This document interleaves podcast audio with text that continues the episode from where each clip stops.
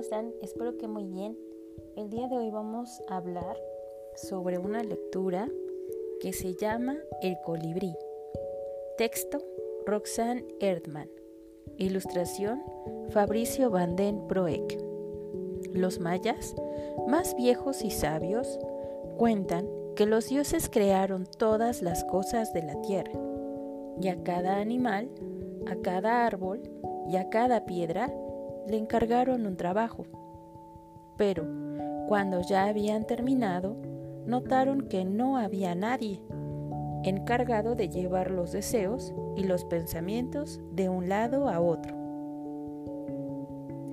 Como ya no tenían barro ni maíz para hacer otro animal, tomaron una piedra de jade y tallaron una flecha. Era una flecha muy chiquita. Cuando estuvo lista, soplaron sobre ella y la flechita salió volando.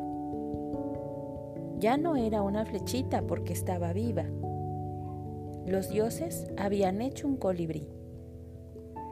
Era tan frágil y tan ligero el colibrí que podía acercarse a las flores más delicadas sin mover uno solo de sus pétalos. Sus plumas brillaban bajo el sol como gotas de lluvia y reflejaban todos los colores. Entonces, los hombres trataron de atrapar al pájaro precioso para adornarse con sus plumitas. Los dioses se enojaron y ordenaron, si alguien lo atrapa, el colibrí morirá. Por eso, nunca nadie ha visto un colibrí en una jaula ni en la mano de un hombre.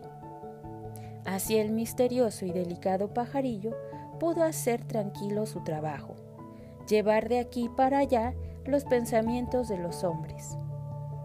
Si te desean un bien, Él te trae el deseo.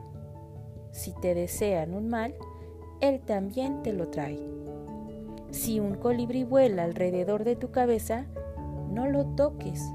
Él tomará tu deseo y lo llevará a los otros. Piensa bien y desea cosas buenas para todos. Por algo, pasa el colibrí por tu camino. Puede ser por bien o puede ser por mal. Fin.